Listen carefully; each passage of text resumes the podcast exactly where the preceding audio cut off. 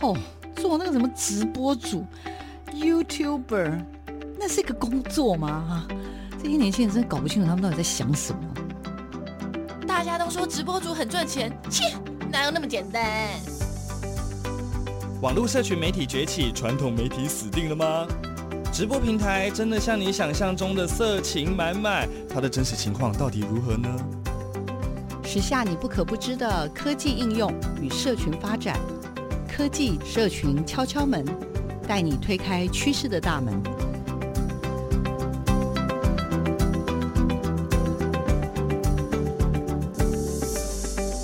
欢迎收听每个礼拜六的上午十点到十一点的科技社群敲敲门，我是主持人小黄老师。各位空中的听众朋友，大家早安，很开心啊，又在空中跟所有。空中的听众朋友相见哦，相会啦，不是只有相见，相会跟我的声音相见啊。好，那每个礼拜六的早上呢，其实我们都邀了一些很酷的、很特别的伙伴呢，来跟大家分享。然后，呃，每个月的最后一个礼拜呢，是进行的是一个噗噗聊聊。那大家应该经过了这将近一整年的时间，有发现吗？其实教育现场也是有很多很奇特的人，这些奇特的教育工作者呢，其实呢，我们都常常开玩笑说，他们感觉上就是斜杠。到一个不行了，就快要到月球上的那种感觉哈。好，那但是呢，在我们的生活当中呢，呃，关于这个科技跟社群这样的主题呢，我自己也觉得真的已经没有办法跟生活。切割了哈，那在这个礼拜呢，我想要就是有来一点来个回马枪，各位先不能转台哦，因为我们这礼拜呢的主题跟下礼拜的内容都非常非常的精彩哈。那各位应该有印象，就是小黄老师十一月初的时候呢，曾经出了一趟任务，那时候呢，我就去了这个台湾大学，我去这个参加了一个有点像是一个呃。Podcast 的这样子的一个培力的工作坊哦，那我们那天的任务应该是去怎么讲？我看我那天应该是去。看这个活动的成果发表会，各位应该都知道嘛。我们所有这些营队最精彩就是去看人家惩罚，那没有错。我那天呢，其实就是去看了惩罚，然后就非常非常的感动。但是这个计划或者他们在进行的营队呢，又很特殊，因为小王老师在这几年，其实在很多的场合都在倡议了，呃，所谓的这些自媒体，尤其是声音的自媒体 Podcast。那那天也是一个 Podcast 的活动，可是很特别的是，来参与的人，各位。应该记得吧？我那时候有采访了两位到三位呢，都是所谓的那个营队的筹备工作者。那些筹备工作者，他们都非常非常的特别，也很很呃很特殊吧？我应该这样说，就是因为他们都不是只是一般般的这样子的一个所谓培训的讲师，他们本身自己呢，呃，发展上面呢也受都有受到一些些的限制哈。可是虽然可能行动。甚至是有些发音受到限制，可是他们的心并没有受到限制哦。所以我们在那一次的活动当中，其实我非常非常的感动，而且我现场就忍不住噼啪的把我的那个麦克风拿出来，就到处去采访这样哈。所以也为各位呢，就先做了一集，有点像是一个预告了哦。我们就当天就邀约了这样子的一个呃，他们几位主要的工作筹备的同仁，请他们分享。那其实当时我就也预告了说，哎，这么精彩的内容，那因为在现场真的是我。我大概看了五六组，都非常非常的精彩，而且。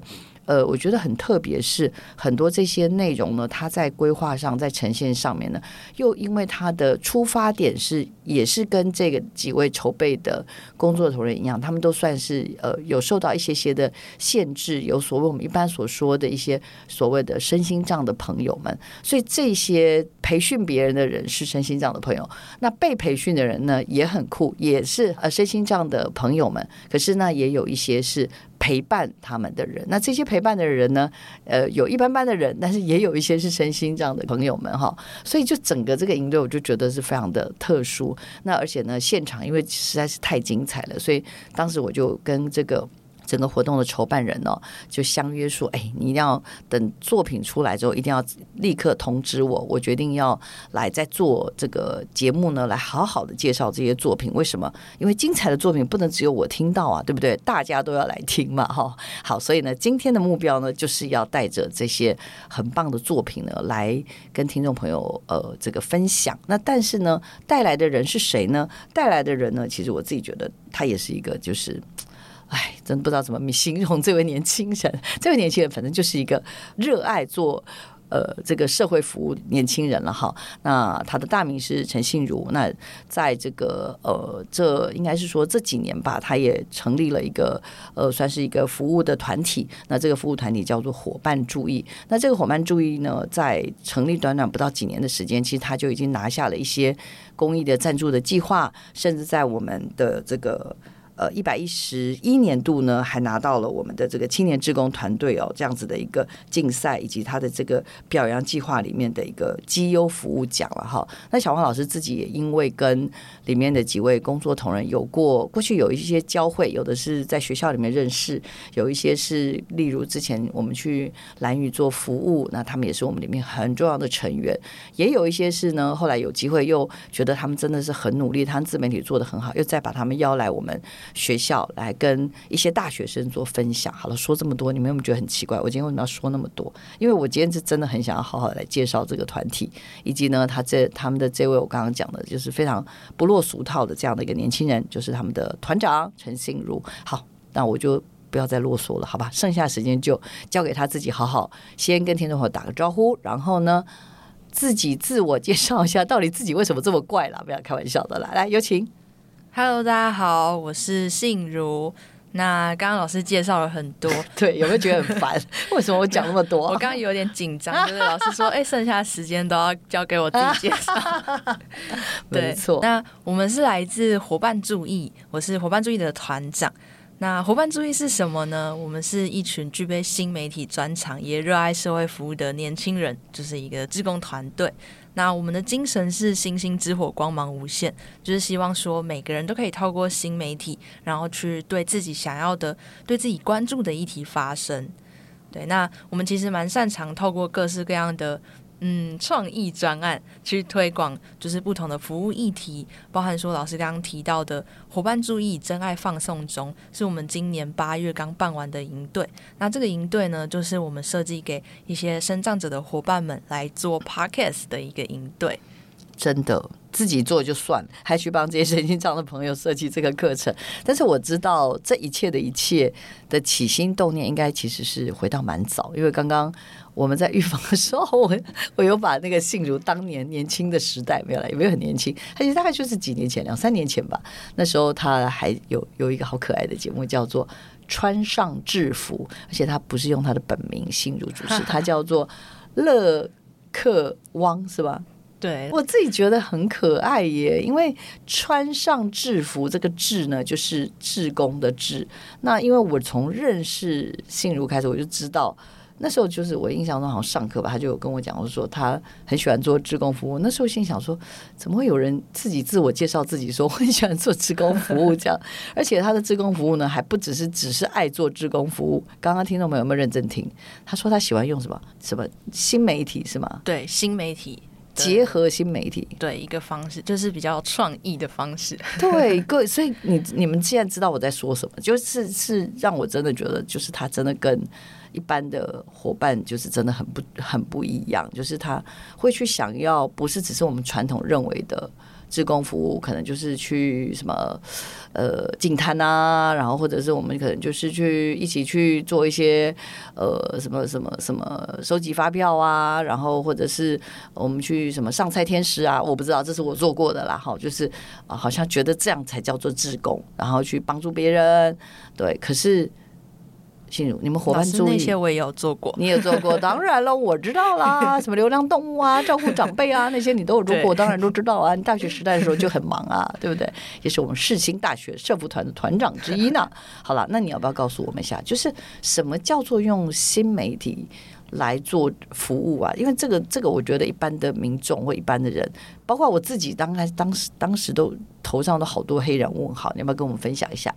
嗯，用新媒体做服务，其实嗯听起来好像很复杂，但是其实还蛮嗯蛮简单的吗。就是像比如说，我们会办媒体营队，那我们媒体营队的宗旨就是任何人都可以很简单的上手。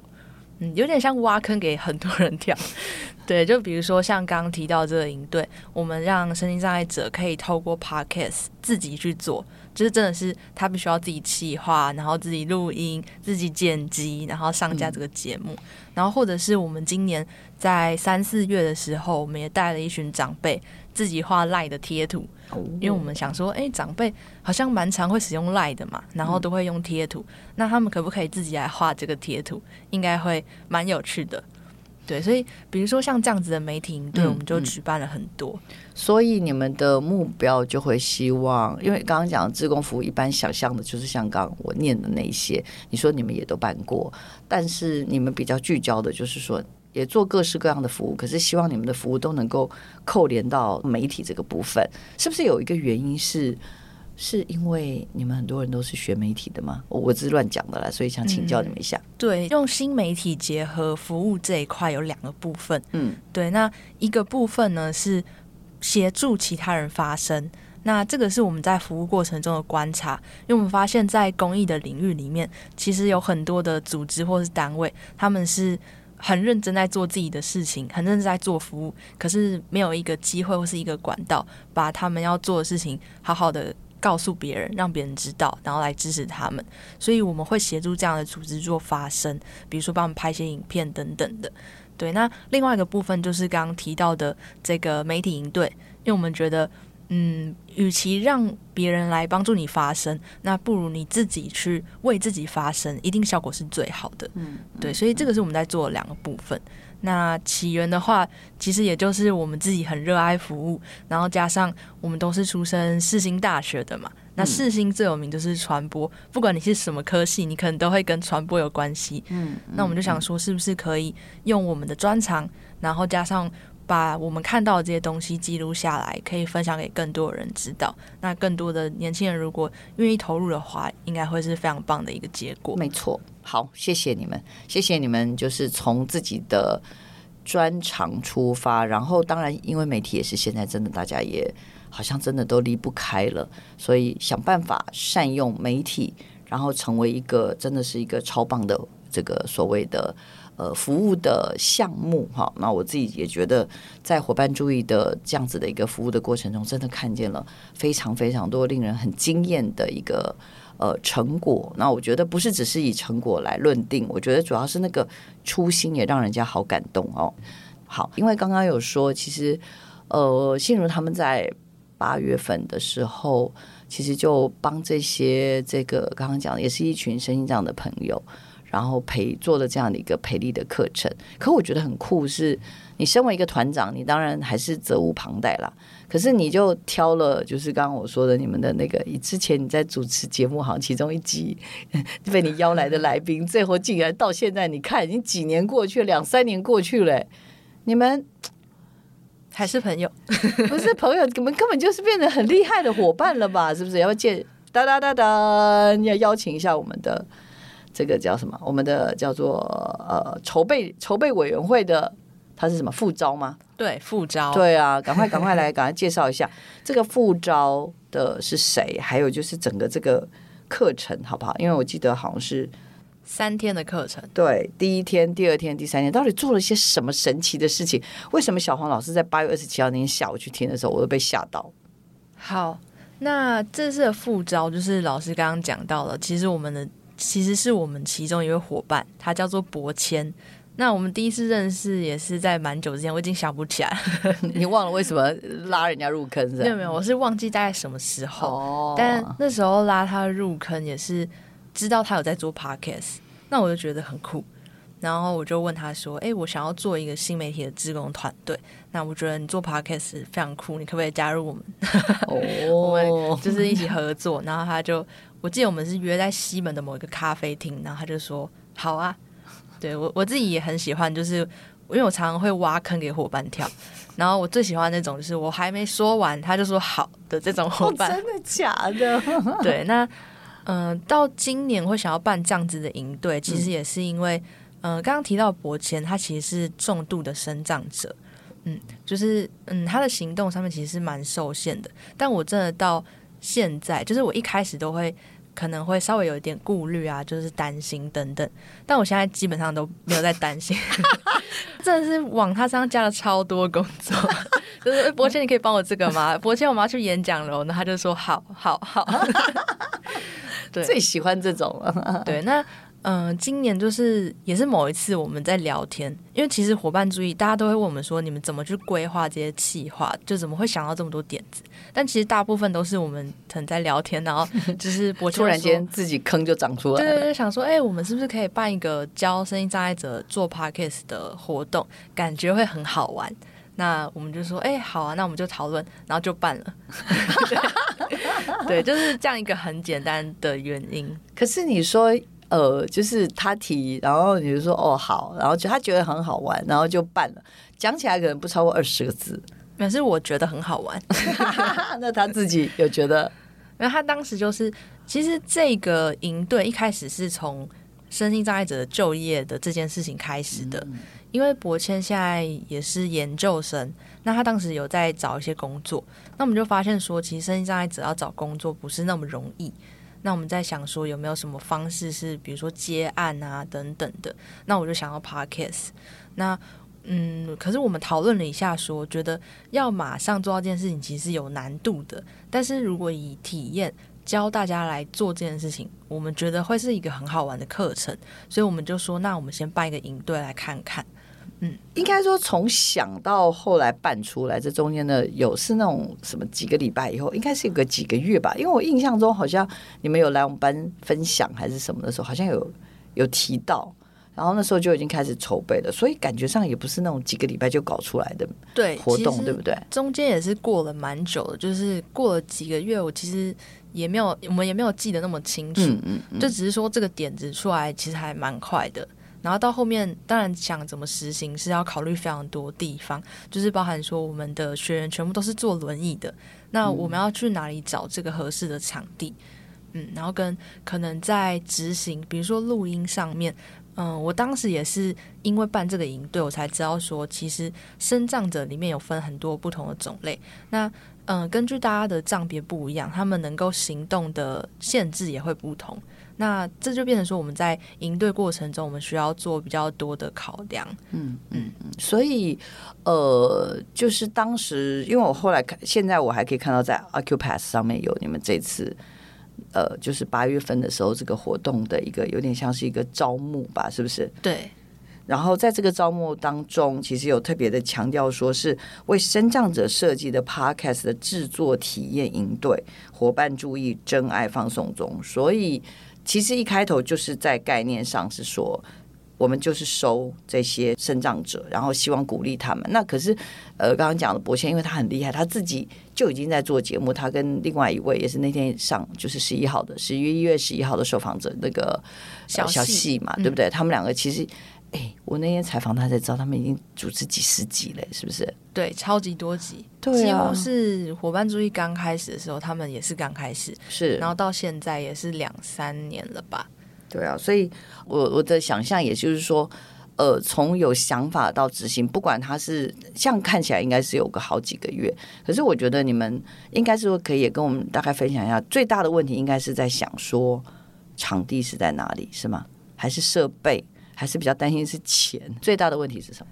最大的问题嘛，我觉得最大的问题，嗯、呃，第一个是场地，对，场地真的是让我们苦恼了很久，嗯，对，因为要找要找无障碍空间的场地真的非常困难。其实光是要让这么多台轮椅可以进去，就已经筛选到大部分的场地。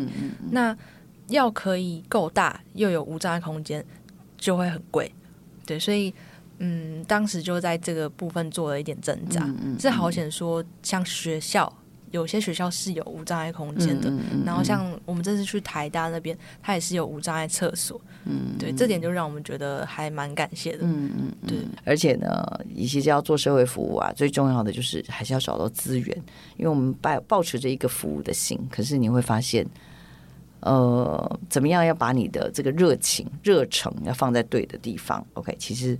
心如应该算是非常有经验，最适合来谈的哈。刚刚前面有聊了啦，这个要听故事，好好，这一段呢，我们就来听一下，到底是什么样的怪，什么样的故事呢？最后会变成好笑的故事，有请。OK，就是刚刚提到说经费这个事情嘛，那其实这也是很多人都问我们，他说办这个活动到底你花多少钱，然后你的钱都从哪里来这样子？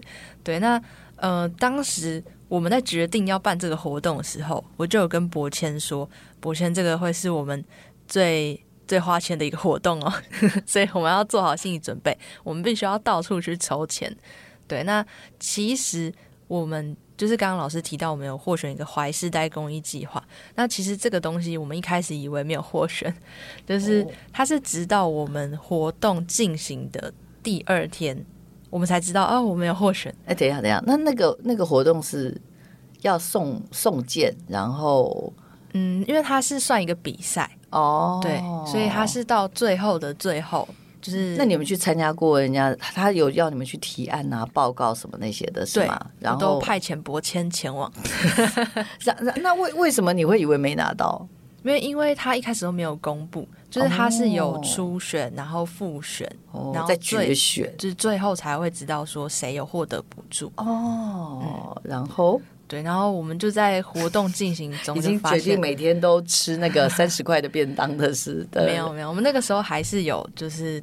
订该该吃的便当，因为我们以前、嗯、以前我都会直接订就是唯一炸酱面，然后 有我听说这个故事客诉，所以现在都有好好的订便当。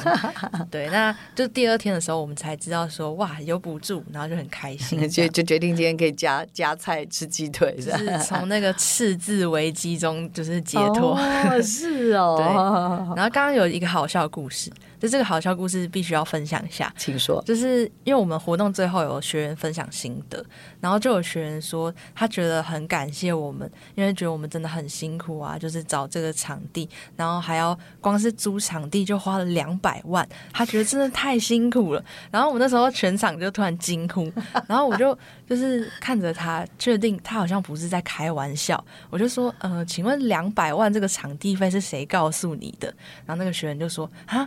博谦呐，然后他根本就是募款专家，对，然后我们才知道哦，博谦就是我们发现博谦讲话有时候不知道为什么传到最后都变得很夸大，就是根本就没有没有租两百万这件事情，而且他会让别人相信他，对，然后就这就蛮好笑的，这因为他拥有了非常。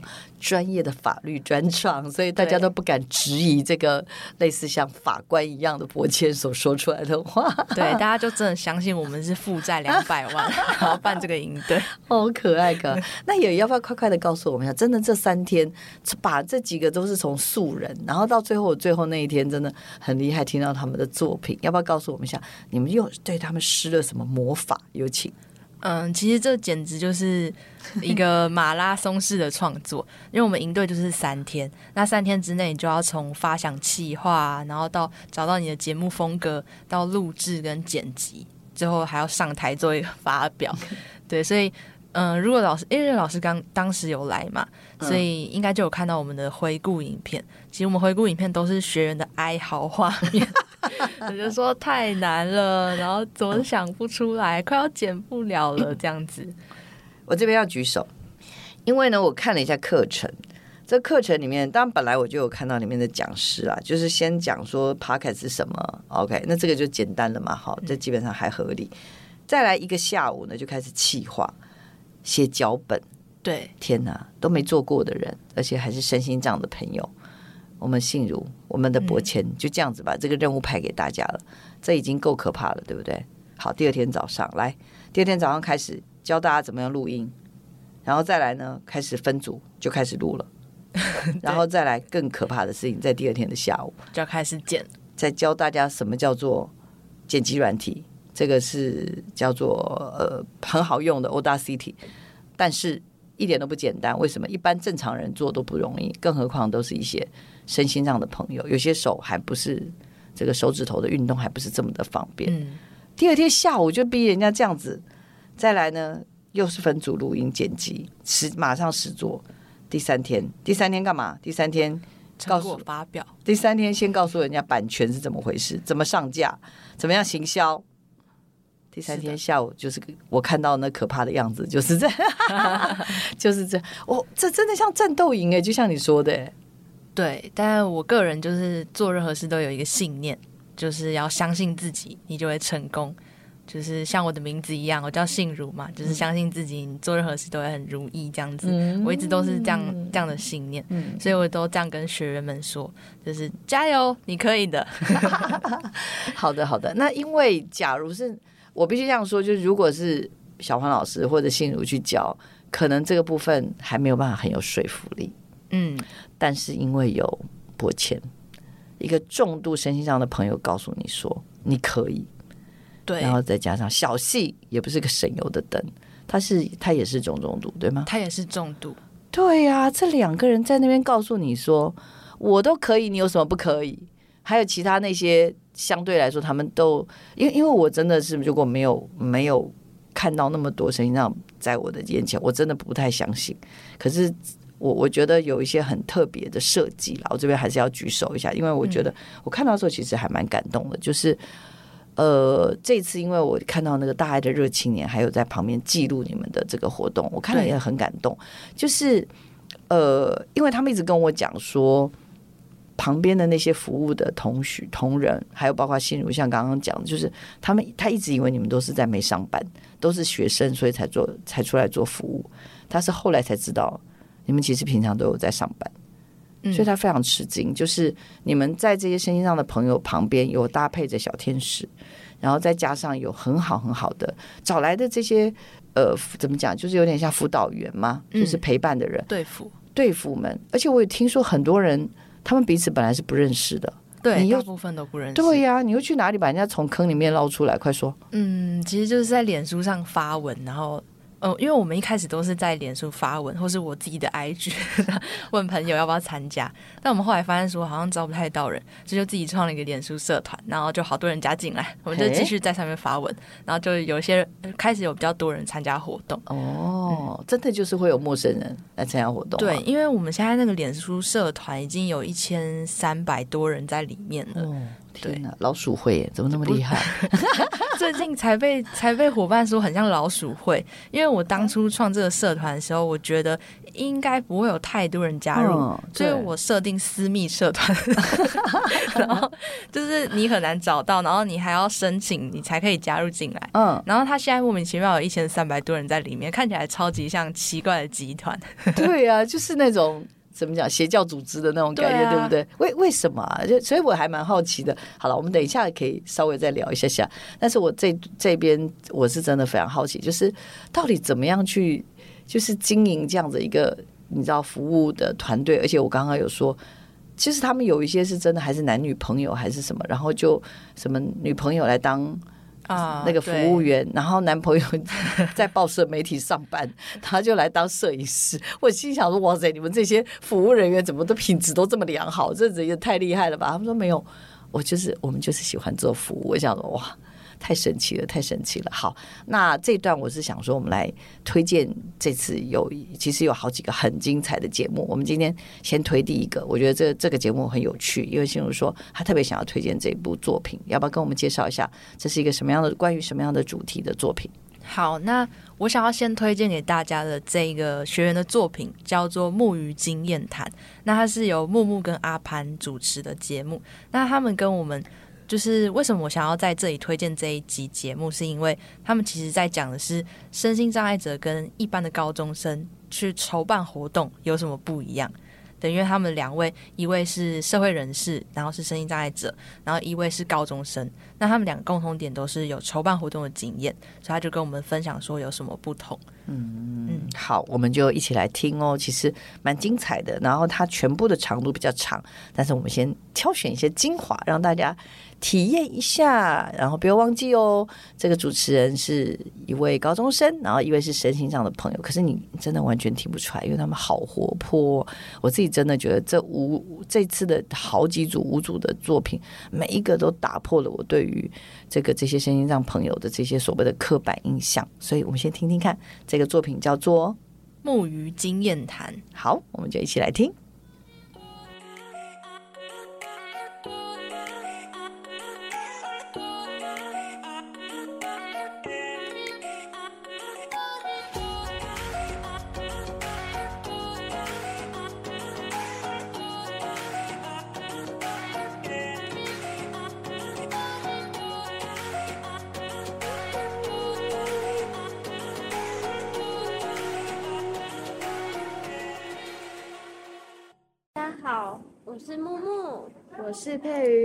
们是木鱼组合。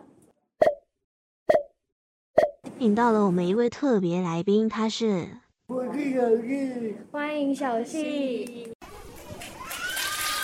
今天的吉祥物，吉祥物是微微哦，欢迎薇薇。我们这次题呢，想要跟大家一起讨论一下，关于我们在统筹活动的时候会遇到什么样子的困难呢？哦，那我想问佩宇哦，你在统筹活动的时候，你有没有什么比较印象深刻，或者是遇到的困难？其实我发现我在筹备一个活动的时候，都会遇到一个让我蛮伤心的点。就我每次，例如他叫我筹备活动，我就想要把它筹备的很完美，然后有惊喜感，跟我觉得很棒的地方去做嘛。然后跟大家做提议的时候，会得来到别人去觉得太麻烦了。我觉得我精心准备了一个活动，结果被说太麻烦了。我当下其实觉得有点傻眼，伤心。对，你们也会吗？会啊，超伤心的。那么那么努力准备了一个活动，结果居然被人家讲说，都还没叫你做，我都还没讲细节是什么，你居然就说太麻烦了。所以其实大家都有共鸣感的吧？对。那我想问木木你，我记得你跟我分享过，你去举办了一个很有趣的活动，你可以跟我们分享一下吗？我讲我认识小新的那一场活动，举办了一个讲座，我让大家知道，哎，其实身上者不是大家想象的那个样子。我那一天早上去垂降，有听过垂降吗？垂降就是。假设我从七楼高的外墙，我凭着一条绳子，我就可以垂降回一楼地面，这样子。这也太酷了吧！我说实在，我每次遇到这种类似于要从高空，其实我有一点恐高症，所以我下来的时候我就觉得很害怕。你也太勇敢了吧！那小新，你当初是因为对这个活动很有兴趣，你才去参加这个活动的吗？我。那个情况其实是他们在期待我拍的，围着身上一起，我觉得很有兴趣，所以我就去参加了。他觉得对这个活动很有兴趣，可见当时大家都觉得你是个很勇敢的人。不是，是那时候就跟大家说我早上要去做一件很特别的事情，所以我那时候去分享的时候，我就说，哎，我早上去做一件。很特别的事情，你们在场有人做过吗？然后我就把这经验讲出来。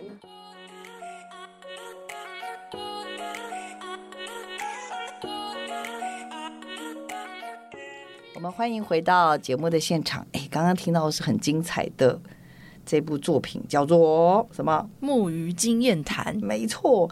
哎，这这一组很怎么说？我觉得很有趣。是当我看到他气话的时候，我就忍不住。想叫好，就是 因为本身我们都会觉得怎么讲，就是就是做这种服务、做这些筹备就很辛苦。那身心障的朋友也可以这样做吗？然后在这过程当中，也有什么会让人家，就是有什么地方，他其实有很多的内心话。我觉得是应该说，我我自己也觉得说，作为一个自媒体，这其实是一个还蛮怎么讲，蛮蛮特殊的切入点的。我不知道心如你是怎么，你怎么看这这这个作品？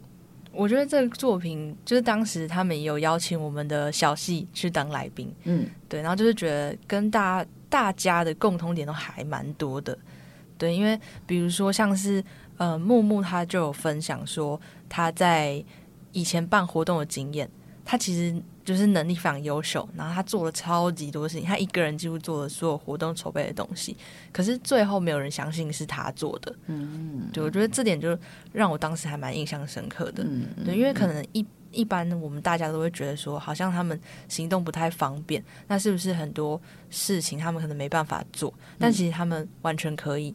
就像我刚刚有分享说，我一开始也会很担心、顾虑博谦他们啊，但我后来发现，就连就是轮椅、电动轮椅，他们都可以像在飙车一样这样子开。然后还有我们伙伴就是有说，下次要不要在他轮椅后面装一个铁板，我可以站在他后面，他可以带我飙车之类的。就到后面，我们完全就是没有在在意。这件事情，这这真的完全的翻转了我们对于这些身心障朋友的那种觉得，哎呀，他们好像很脆弱，心灵脆弱啊。然后都是当然有有他们不方便的地方，可是你就会觉得他从心里面所散发出来的这种很强大的这种，对他们也有很疯狂的地方。那信如可以跟我们也接下来分享一下，因为我知道，就是因为像我自己那天才不过看最后的惩罚，我就我就真的是非常非常的感动，所以要不要也跟我们先聊一聊好了？其实我知道，嗯，有太多事情想要问你，比如说你刚刚有提到说，哎。你就是在脸书上成立一个社团，没想到，然后这个机制很复杂，还是秘密社团，就搞了半天，现在已经一千多人在里面。这这个，我觉得这真的社团的经营，这一定这种秘辛下，我们一定要找时间请心如继续再跟我们聊下去。那但是我觉得，光回到这个营队的本身，我就会很好奇，你自己有有有想到这个营队会最后会变成这个样子吗？然后，其实因为。参与的伙伴刚刚讲了，有身心障朋友，也有呃非身心障嘛的朋友来当队服。其实里面也有身心障的朋友在当队服。我就真觉得这中间实在是非常的复杂，所以要不要跟我们也聊聊？你觉得整个这次活动下来，影响最大的是有哪些地方？好不好？嗯，我觉得这次营队下来，我真的也是非常非常感动。对，我那时候在听惩罚的时候，我就鸡皮疙瘩。对，然后因为这次活动是办三天嘛，其实我们最后一天是有比较多志工来参加的。对，那这些比较多的志工是因为，嗯、我觉得最后惩罚可能会需要很多帮忙，我就赶快在我们伙伴注意群组说，哎，大家可不可以来帮我一下？所以有一些是其他专案的伙伴，然后志工来参加。对，然后我觉得，嗯，其实当时真的没有想象到大家可以就是形成一个很棒很棒的一个力量。就不管是我觉得天时地利人和，就是这一次的伙伴们组合真的很嗯，相信很好吗？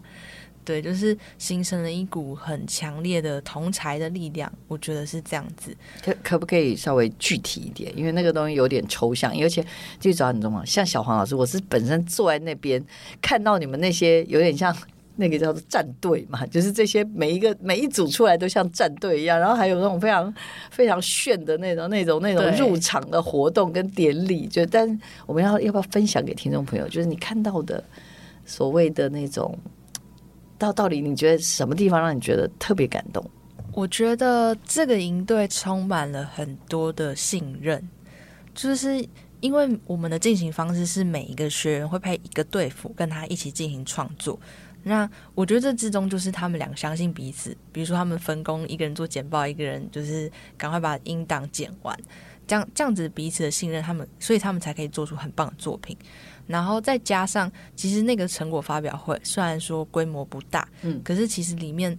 好几个，比如说刚刚老师有提到，有一些是因为他的女友来参加，所以男朋友也一起来参加，然后或者是对，或者是主持人是我的同事。哦，真的吗？真的吗？主持人是我的同事，口条超好的。我想到信如，你怎么每次到处都去可以挖到这么多厉害的人？这是这是一个嗯一个小故事，我我快速分享。就我那个时候跟我同事说，你可不可以来帮我当主持人？因为我想要做一个很。隆重的成果发表会，那我觉得很隆重的成果发表会最需要的就是一个漂亮的主持人。然后我就说，我现在手一直在指着他说：“你看，又在那边画一个大坑。”对，而且他要主持这件事，不是我一开始跟他讲的，的就是请托室友。我一开始跟他说：“你可不可以来帮我当志工？”他说：“好。”他先说好了。我然后我后来突然说：“那你可以帮我主持吗？”，然后他就就是也答应了。就是其实这个营队里面，我们真的收到非常非常多的相信。我觉得是因为有很多的信任，就是包含像热青年他们来拍摄，我们也是，就是因为大家能够互相信任在一起，所以我们才可以完成一个就是这么棒的活动。嗯，这不是客套话，这是我真心感。对，我知道啊，而且我就是，其实我看到热青来拍，当然我是很开心，因为我觉得你们在努力的事情，透过媒体的呃呈现，我觉得那个那个那个信念、那个心可以被看到，然后也透过社区媒体，其实是可以有更多人去认识这件事情，所以我也像刚刚讲的，影响力很大。除了在整个的活动的过程当中感受到的信任，感受到的彼此的互相的支持之外，我也还蛮好奇的，也要不要在？因为时间真的不是很多，但是我们还好，我已经预约了你下一场的时间。我现在很好奇，就是你觉得除了来参与的这些伙伴的影响之外，或者你想要补充什么也可以啦。但是我觉得对外，我有一点好奇，就运动会上，像比如说透过热情或什么这些，应该也有很多人看到疯狂的你们在做这件事情吧？有，我还有点好奇，有有人回馈你吗？或者有没有家人或什么？或者我只是我真的就是好奇。嗯，其实，嗯、呃，像是有开始有一些粉丝吗？不知道是不是粉丝，嗯、就是会在我们社群询问说：“哎，你们下一次活动是什么时候？我想要参加。哦”就是开始会有这样的就就是现象出现，然后跟我们现在真的认识了蛮多青年团队的。就我觉得现在就是我们 Z 世代们的力量非常的强大，嗯、就是很多青年是有自己在意的议题，然后他们会自己可能开一个团队在做这件事情。那因为我前阵子也去上了一个 Podcast 节目，叫做《一百谈》。然后他们就是一个青年团队去组成的，然后就是采访各个青年故事。然后他他们当时就跟我说，现在他们的同温层都知道伙伴主义这个团体，哇对，然后我就觉得很很开心，好开心。哎，这应该是这好像应该比中奖还开心吧？对，这这个比我们得到很多就是很多奖还要更开心，嗯、就是因为我们同样是同一个世代，然后大家都在为社会努力，然后可以知道彼此在做很棒的事情，嗯嗯、我觉得很棒。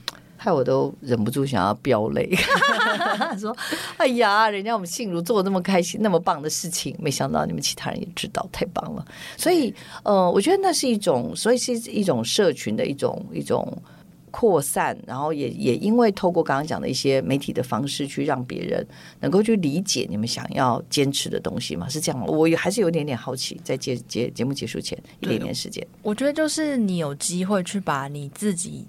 在做的事情跟你关注的事情讲出来，不管是用什么方式，可能你是用声音，或是图片，或是影片，嗯，就是告诉别人，然后让跟你有一样想法的人有机会可以看见你，然后你们可以产生一个连接，嗯，我觉得这是社群很大的一个力量，真的，真的太棒了，太棒了。好，那我们今天时间差不多，我觉得我们还要再推一个。可爱的节目作为我们今天的收尾，好不好？因为听众朋友，我跟你报告，他们呢真的很用心，而且他们都不是这样子剪完做完然后就直接上架，他们是很用心，又在反复的听，反复的修修剪，然后让这个他们有点像是处女座，每一个节目的处女座其实都很有可听性。好，来，我们进入再推荐一一部作品。那我这边想要推荐的作品是《看我十六遍薄荷糖小实验》。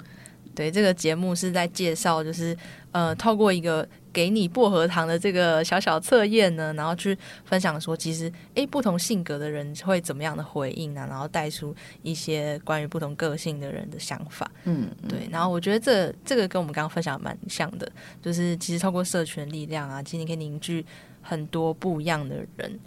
嗯，对。我们也介绍一下这个主持的这几位，好不好？好，然后这个节目呢是由三位主持人一起主持的，然后分别是玉婷、玉琪还有熊大。对，那熊大呢是刚刚提到的热青年的伙伴，对，他们这次除了来拍摄我们活动之外呢，也派了一名很帅气的队服，然后参加这一组一起主持的节目。嗯，所以这一次的我们现在马上要听到的是叫做《真爱放送中的看我十六变》。薄荷糖小实验，那这个内容呢，非常非常的轻巧可爱，然后玉婷也非常的活泼，因为玉婷的专场那个背景好像是对他们都对心理很有兴趣，对不对？所以他有点像是从一个心理测验的角度，对，然后来看看，哎，你。这个吃薄荷糖这件事情，原来是可以拿到薄荷糖，原来是可以看到，呃，人格分析，对，进行很多各式各样的人格的分析，哈，非常的有趣。好，我们就今天在这个呃，看我十六遍薄荷糖小实验当中呢，我们在聆听的过程当中要准备跟听众朋友再会了。那呃，其实我刚刚也跟大家预告，我觉得呃，心如在做很多这样子的一个服务跟这样子一个社群的努力，真的非常非常值得我们参考。我们下礼拜。呢，要告诉大家哦，呃，心如他怎么样在推送自己这样子，刚刚讲的这个所谓的服务的初衷，有机会能够凝聚这么多的好朋友，而且在这过程当中，我觉得他最厉害的不是他捞到了这一千多人，是他最厉害的是呢。原来被他服务的人，最后也想要成为志工伙伴，这个这个才是我觉得应该是我我看过最厉害的志工的这个团队了哈。好，我们先听呃这一段呢很精彩的 p o c a s t 之后呢，我们的就跟听众朋友呢在这周呢暂时告个段落了哈。那也请听众朋友持续锁定我们的科技社群敲敲门，我们就下礼拜见喽。我们先谢谢心如，谢谢，拜拜，拜拜。